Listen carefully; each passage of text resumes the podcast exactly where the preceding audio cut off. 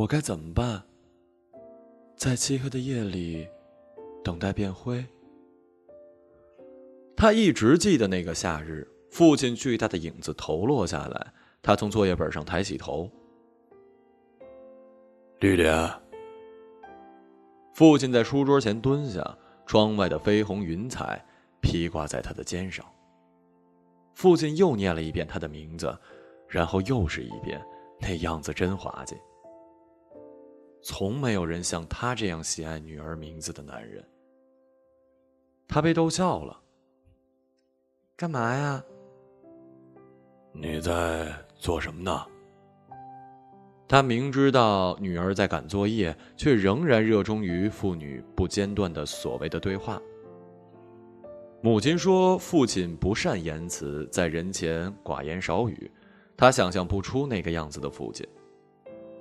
但父亲的确是一个不知道怎么说话的人，出门工作一走就是半个月，回来只知道和家人说些傻话。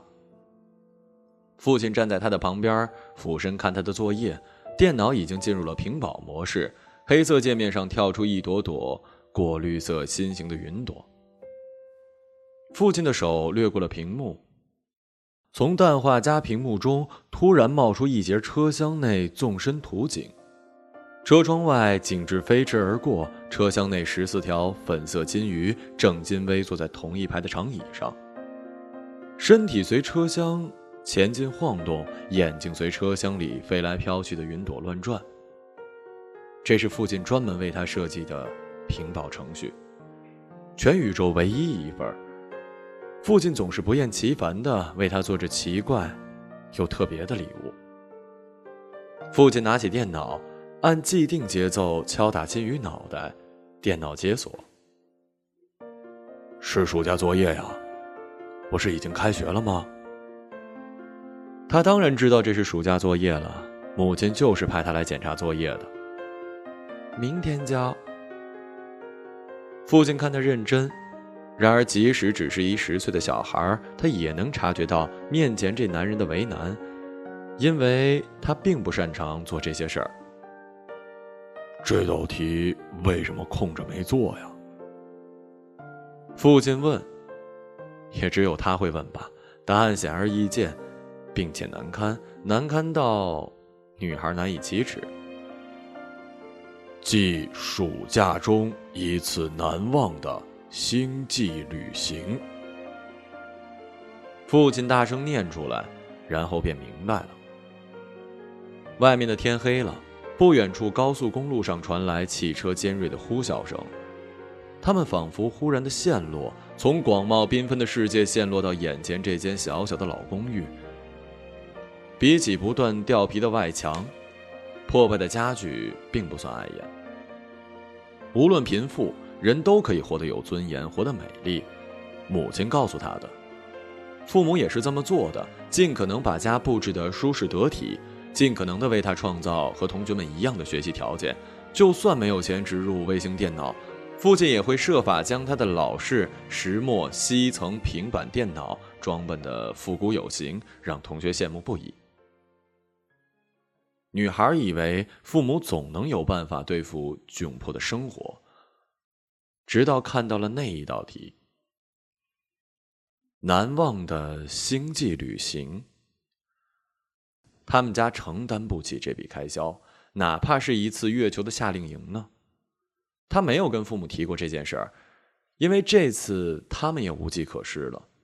同学们纷纷在群里晒着在外星的照片。机组舱里亲密的合照，月球上的第一个脚印儿，木卫二下的海洋漂流物，当然还不乏凤凰带中那些类地行星上的纪念建筑。而他，却待在家里，上瘾般的一次次刷新着同学们的消息，比任何人更关注这些千篇一律的游记跟影像。开学的第一天，他逃课了。逃课的事情，老师通知了母亲，母亲又派遣刚好回来的父亲。他宁愿被老师在全班同学面前，而女孩宁愿被老师在全班面前痛骂，也不愿意这样面对父亲。我已经下了不少的素材，用半个小时合成一下就可以了。女孩说着：“我觉得你的那个屏保可以再改改。”父亲突然两眼发光，一边说着，食指飞快的敲打着键盘。云朵碰到金鱼的时候，让金鱼吐出大水泡，怎么样？哎，怎么样？特别棒吧？很多年过去之后，女孩仍然记得那张神采飞逸的面孔。父亲好像是老电影里那些放烟花的小孩子，专注于在创造新奇事物上，他并没有在回避难堪。他已经忘了这种事儿。那台石墨烯层平板电脑，女孩一直留着。它被卷成一捆，随着为数不多的家当一起放进了旅行袋跟着她去过不少的地方。虽然是老古董了，但是性能稳定，外观维护的也很好。几次被恼怒的房东摔出门也没事儿。二十二岁的时候，他在一个人的面前打开了这台电脑。向他展示父亲设计的小程序，那人发出惊叹。他并不知道女孩已经有十年没有开启过这台电脑了，就像当时他并不知道自己爱着那个人。他们坐在女孩的宿舍小隔间里，外面下着雨，淅淅沥沥。那个人听女孩慢慢讲她小时候的事儿，会提到父亲做的一些傻事儿，也提到小学暑假作业的那道题。竟然还记得那道题。那道题我拿了满分，第一次满分，厉害。你呢？女孩的手指划过屏幕，那些一本正经的陆地金鱼，雨声细而绵密，容不下别的声音，风一丝丝的沁入皮肤。女孩卷起身子。父亲替我做了那道题。用了三天的时间，然而那并不是能令人信服的作业。老师认为他描述的那个星球违反了物理定律，根本就不存在。作业被认定是作假，得了零分。父亲比他更愤怒，找老师理论，居然成功迫使老师把成绩改为及格。其实老师说的也没错，根本就没有什么我的外星旅行。那颗行星也是他瞎编出来的吧？也不知道他为什么那么生气。为了这道题，跟学校的每一个老师都争论过，一天二十四小时守在虚拟社区上。最后老师是怕了他吧，觉得实在麻烦，就改了成绩。平时连说话都不利落的人，居然吵架还吵赢了。但是凡事都是有代价的。这件事没多久。他被勒令休学了。休学？什么理由啊？没有理由，就是有一天突然收到通知。你父亲怎么说的？他不在了。女孩笑起来，一处理完暑假作业的事儿，父亲就去了其他的城市。工作需要他大部分的时间都在外地，而且即使那时他在家，也无能为力。得知女孩被休学，他也只能在远程通讯试镜里喃喃重复着自己的名字，不知道怎样表达歉意跟悔意。那么笨拙的人，却会为了心目中最重要的事跟人争论，并且坚持到底，毫不退让。无论怎样，都要老实承认，星球是真实的，那个作品是真实的，和其他那些他认为必须捍卫的事儿一样。不管付出多大代价，他都要至死的捍卫。所以，那道题，或者说真有那样一个星球，这事实远比女孩来的更重要。那么多年过去了，这念头第一次明晰的出现在了历练的心中。在这之前，他从来不去想为什么会难过，不回忆，也不思想，只要不知道原因，就不会更难过。丽莲深吸气，默数心跳，等待鼻子不再酸胀，仿佛大浪过后从幽暗冰冷的水下浮上海面。恰好那时迎上了那个人的声音，好像阳光。你父亲经常不在家。你知道义演师吗？他就是。哦，就是通常说的肢体艺术家。差不多吧。通过肢体表演和装置，还有戏剧元素结合起来，传达生命体验和个人主张的艺术家，可不是演员哦。好严肃啊！那个人睁大眼睛看着他。没有吧？女孩笑着换了话题，但那个人又重新的提起了这件事儿。我记得有几年义演师特受欢迎，办派对不请义演师就不算是真正的派对。不单是商业演出，最早义演师也是受雇去表达政治主张、影响政府决策的。但是女孩没有纠正他。嗯，可惜我父亲只是一名普通的义演师，并不出色，挣的钱也勉强够养家，但他的确很喜欢自己的工作。那后来呢？没有后来了，末了还是一个不入流的人。他瞄了一眼桌上的小方盒，盒顶跳闪绿光。我下了几部老电影，一起看吧。他们一同戴上拟真的头盔，感应带固定在了大脑的特定位置，根据电影的情节推进。微量电流通过感应带上的探针，刺激相应的脑区。产生幻觉，让人身临其境。真正的幻境，人陷入其中，哪怕理性不断的重申这是虚假，身体连同所有感觉器官已经被切实的带入了拟真世界，经历诡异离奇的冒险故事，分泌出憎恨、恐惧、爱、喜悦的信息素。这就是真实了吧？只要付出金钱就可以了，难怪人们趋之若鹜。虚拟电影巨大的产业链下，不知养活了多少人，其中包括转行的艺演家。但是父亲一定不会同意这样的观点，他也不会转行。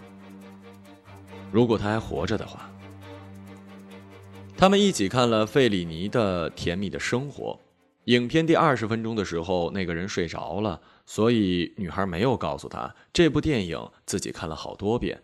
其中还有一次是胶片版，所以女孩也一直没告诉他。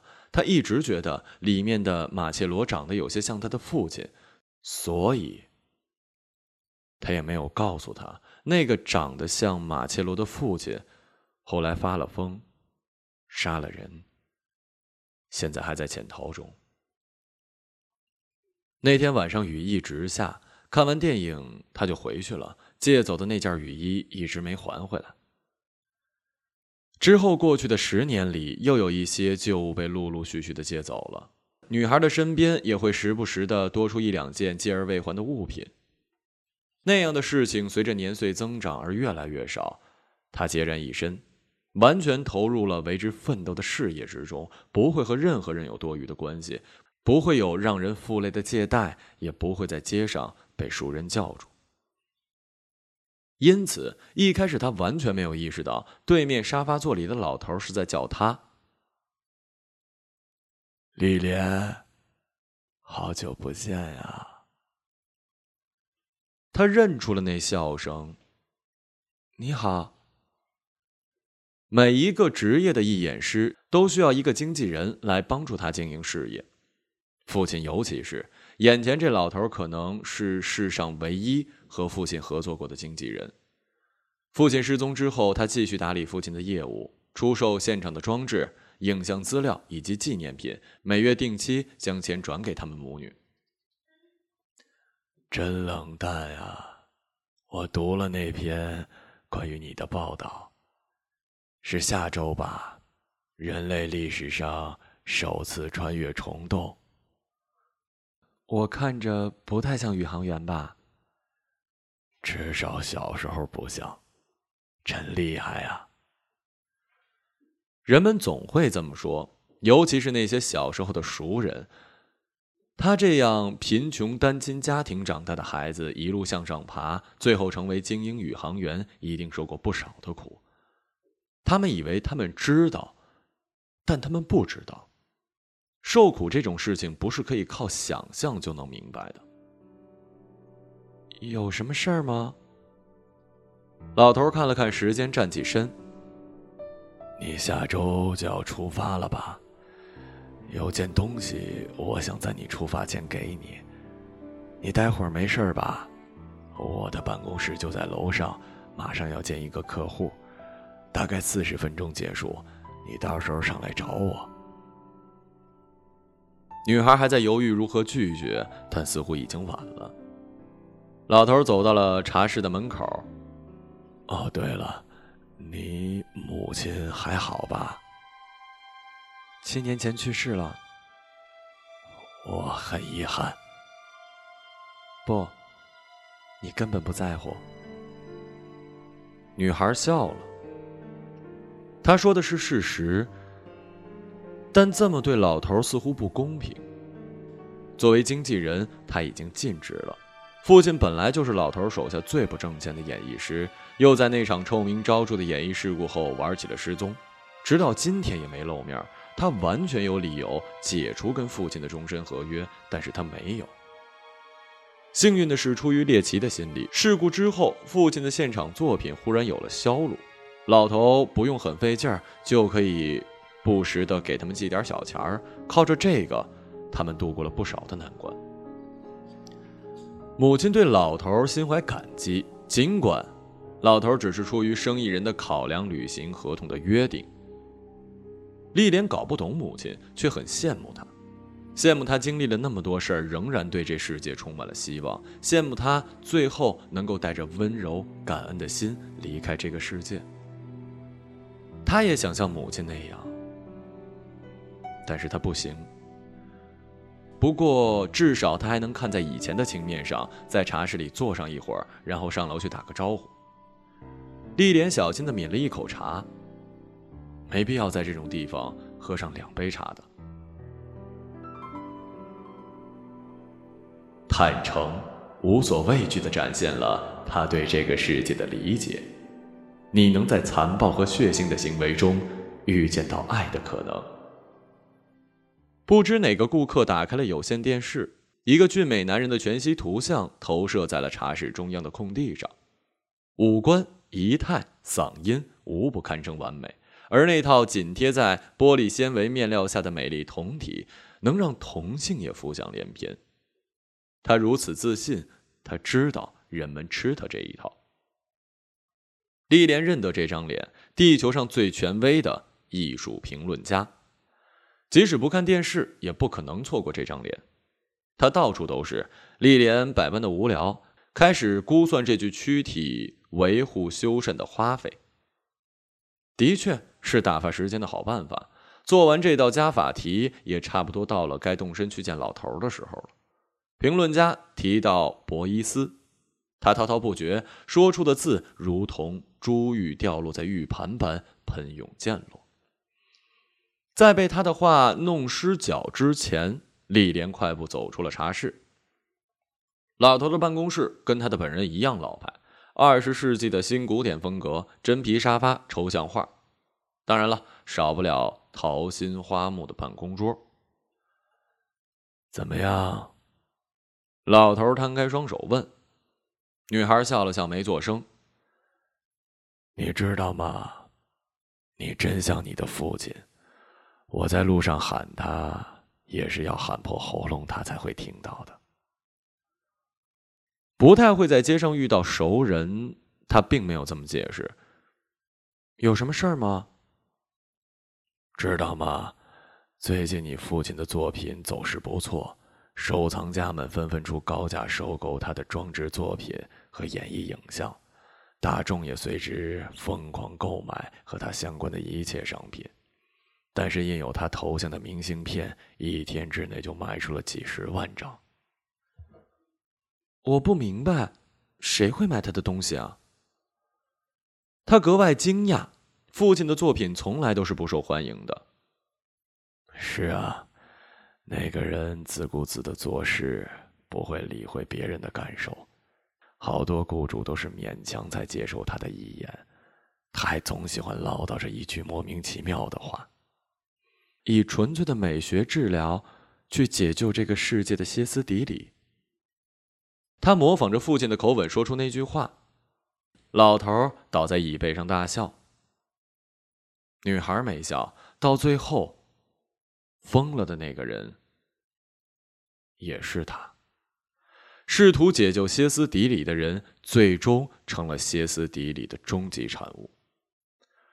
母亲一直阻止他观看那次义演，甚至在临终时要他发誓永远不看，但他还是看了，而且不止一次。在最糟糕的那段时间，他几乎病态的一次一次不间断的看那段影像，尽管不愿意承认，但他似乎感受到了同样的歇斯底里，并为之站立。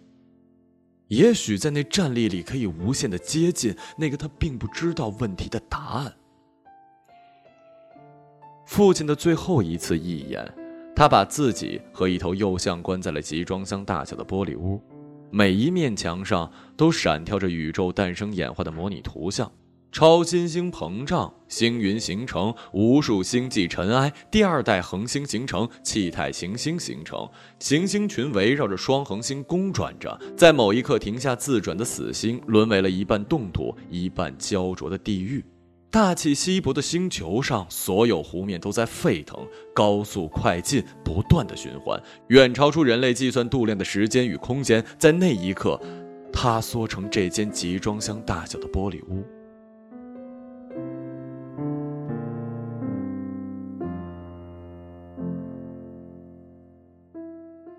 一头象和一个人的宇宙，图像不间歇的播放，配以无以名状的可怖轰鸣声。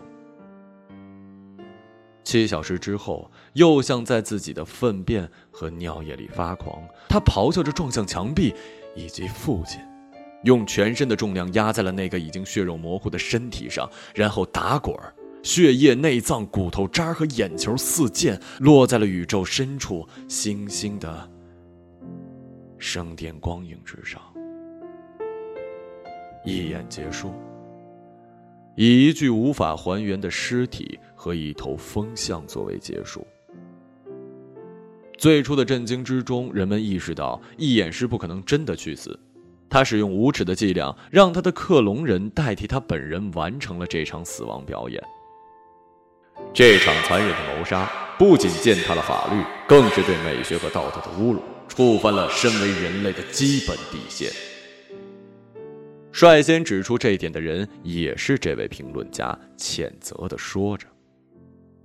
警察部门立刻实施抓捕，黑客猎取每一条跟父亲沾边的信息，将他的隐私公布于众。赏金猎人、民间正义组织纷纷行动起来，要抓住这个杀人犯，不惜一切代价。但是却被他逃了。巨大的罗网之下，他遁于他亲手激起的喧哗之中，再也没有露过面。十年后，艺术界、收藏界忽然就能够接纳这个臭名昭著的杀人犯了？他们原谅他了？女孩问老头。老头耸耸肩，不予置评。差不多该走了，他起身准备告辞。老头叫住他，从抽屉里拿出一大盒子。女孩打开盖子，愣住了。这东西啊，现在一定有人愿出天价买，但我觉得你应该留着。老威廉说：“梨木做的立体镜，观片箱上的挡光罩和隔板都没有漏光。”透镜的状态不错，支架在轨道上滑动正常，滑轨上的铜制旋钮光亮如初，立体镜被保存的很好，看上去和十二年前父亲向他展示时一样的粗心。当然，那张照片也在盒子里。女孩没去碰。十二年过去，那也只是微微泛黄。我的暑假作业。女孩喃喃自语：“怎么说是真的？我还以为他在开玩笑，太胡来了，拿这个做素材。”照片是实拍的还是合成的？他说那是真的。女孩不再作声，轻轻把盒子盖上。突然之间，房间里多了另一个人的声音。电视在指定时间开启，熟悉的人影出现在他们的面前。现在，这个人对你父亲的评价特别高，最权威的艺术评论家。这是丽莲一个小时之内第二次见到他的脸，他别过脸去。别这样，小丽莲，事情已经过去了。他看上去更年轻了，是不是？你父亲的事不能怪他，他是个评论家，那是他的工作，而且那是很久以前的事儿了。十二年前，并不算多久远。当时大评论家还只是一个二线的评论人，年过半百，苦于同行们绞杀，无法脱颖而出。偶然的机会，他遇见了父亲。在市政广场边的舞台剧场里，大评论家被领进漆黑的观众席，手中拿着分发给观众的类似望远镜的东西。工作人员告诉他，这叫做观平镜。当一束蓝光打在舞台前方的观众席时，他按照指示举起了观平镜。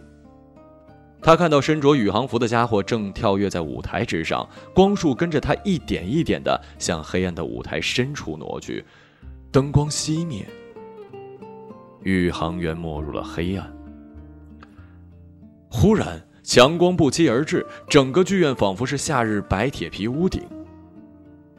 他睁开眼睛的时候，已经是另一个世界了。那些是树吗？如同暴雨般密布的云一般的树，树的躯干由纤细的黄金色管道组成，管道有规律地缠绕着一簇簇构成复杂的发辫形态，亿万根这样的发辫在以更令人眼花缭乱的形式缠绕在了一起。往上，躯干散成无数的细小枝丫，枝丫再散开更小的分叉，如此继续蔓延散开，遍布淡白色的天空，直至肉眼无法辨识。躯干之下，如同上面枝干的镜像，树木巨大的根系也同样惊心动魄的生长、蔓延、不断的扩散，直至发丝般的根须垂落在了银色的岩石表面。乍看下，这不明生物更像是一截悬浮在半空的树干。为什么会觉得这是一棵树啊？明明有很多地方不对劲儿啊！他所在的地方，目光所及，宛如荒蛮之地，渺无人烟。除了白色的天空跟大地，便是一棵棵巨人般的大树。评论家从最初的震惊中走出来的时候，发现在场的不止他一个。身穿笨重宇航服的宇航员和他一起面对着庞然大物，无法动弹。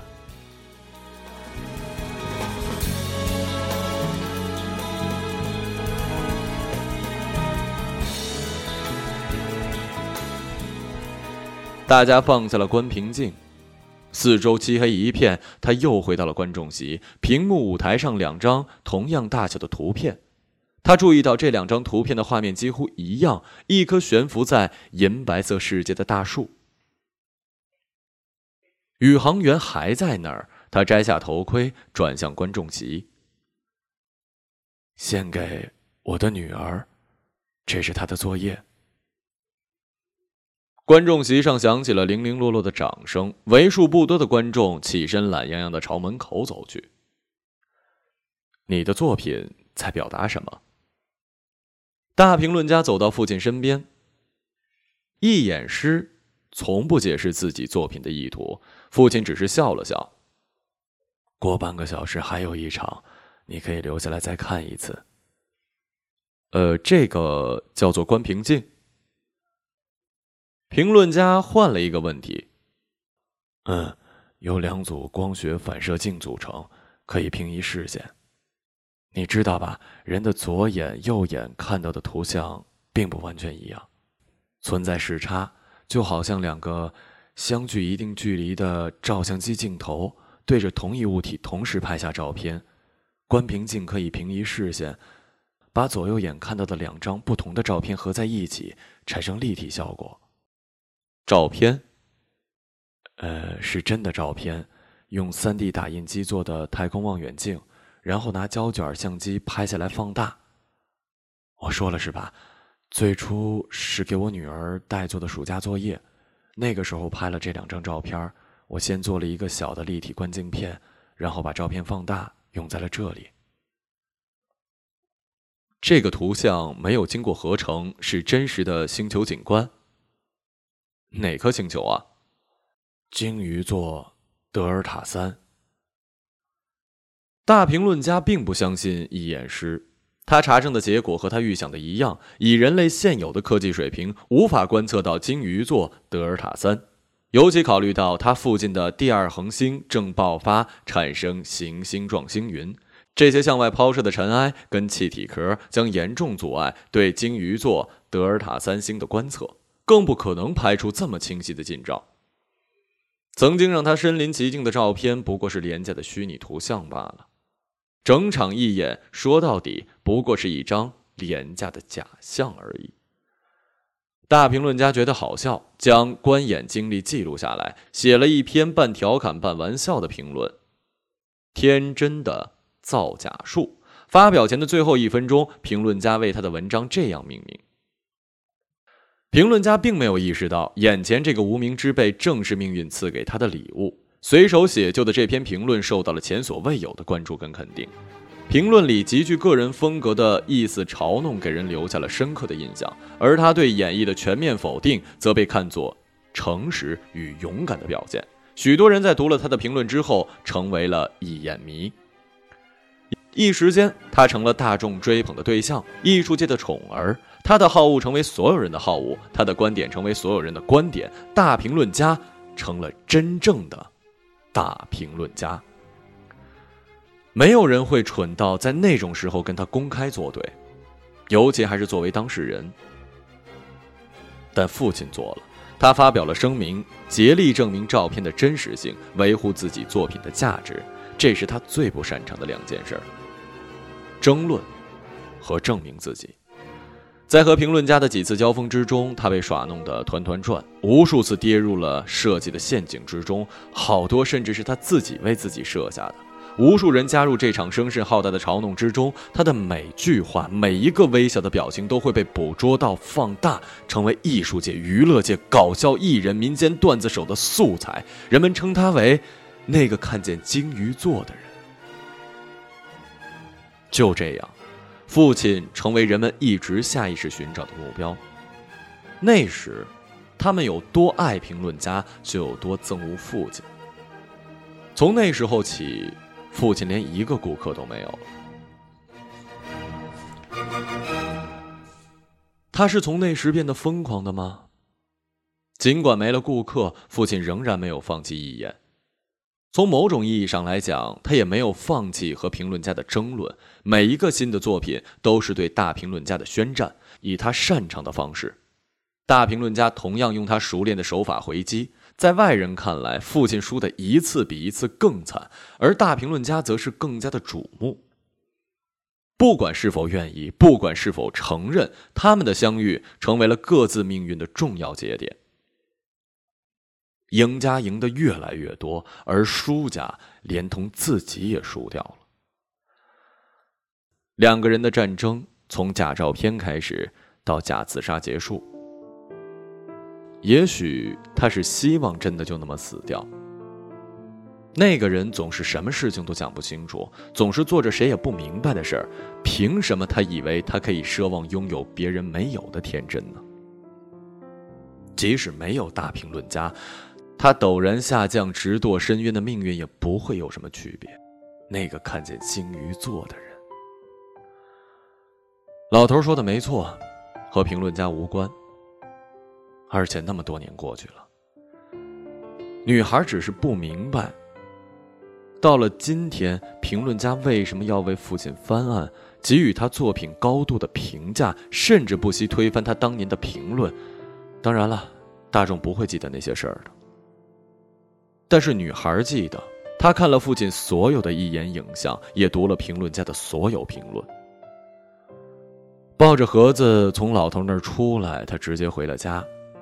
平时令他自在的蜗居，因为盒子的存在，忽然变得让人坐立难安。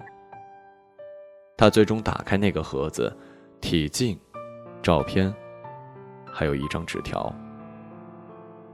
这的确是老头的风格。以前他有什么话要对父亲说，却难以启齿，就会留这么一张纸条。丽莲，有件事儿你必须知道。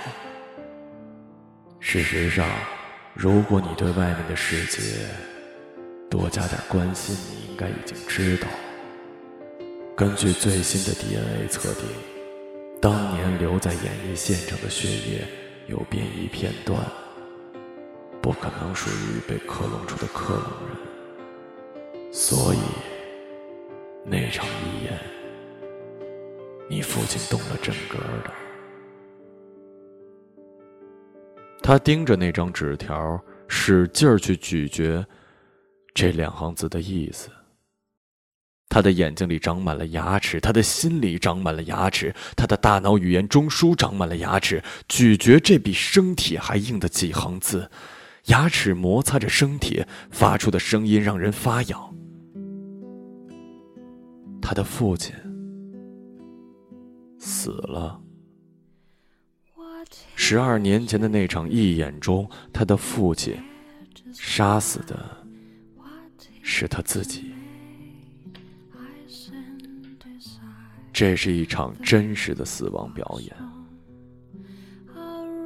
想明白了这一点，女孩再也忍不住的放声大笑起来。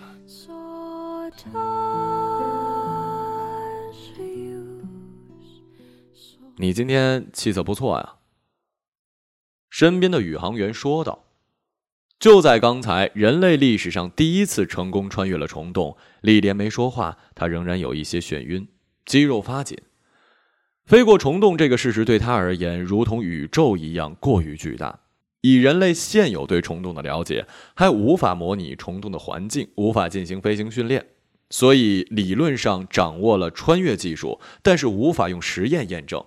对宇航局的高官而言，这次飞行就是实验。只要成功，那么只要驾驶核聚变飞船，就能抵达那些遥不可及、几百光年外的星星。人类无法抵御这样的诱惑，而他不介意被当作实验品，甚至建议只由他一个人操控，由 GU 型人工智能代替另一名驾驶员。他以为他们会答应，但最后，他们还是派来了身边的这个人。和计算的一样，他们穿过虫洞的时候，鲸鱼星德尔塔星正处于明亮期。很快，他们就发现了德尔塔星旁边的冰蓝色小光点，那就是他们的目的地——鲸鱼座德尔塔星正处于明亮期。他们很快发现了德尔塔星旁边的一个冰蓝色小光点，那就是他们的目的地——鲸鱼座德尔塔星三。飞船开始降速。一切正常，在脚尖轻触星球表面冻岩层的那瞬间，仿佛电流通过，他感到疼，疼到头盔、可视镜被水汽模糊，疼到眼泪弄湿发梢。这里的引力是地球的四分之一。他忽然想起那个夏天，有一个身影向他俯下身。他的肩膀上披挂着云彩。你怎么了？同伴在控制室问。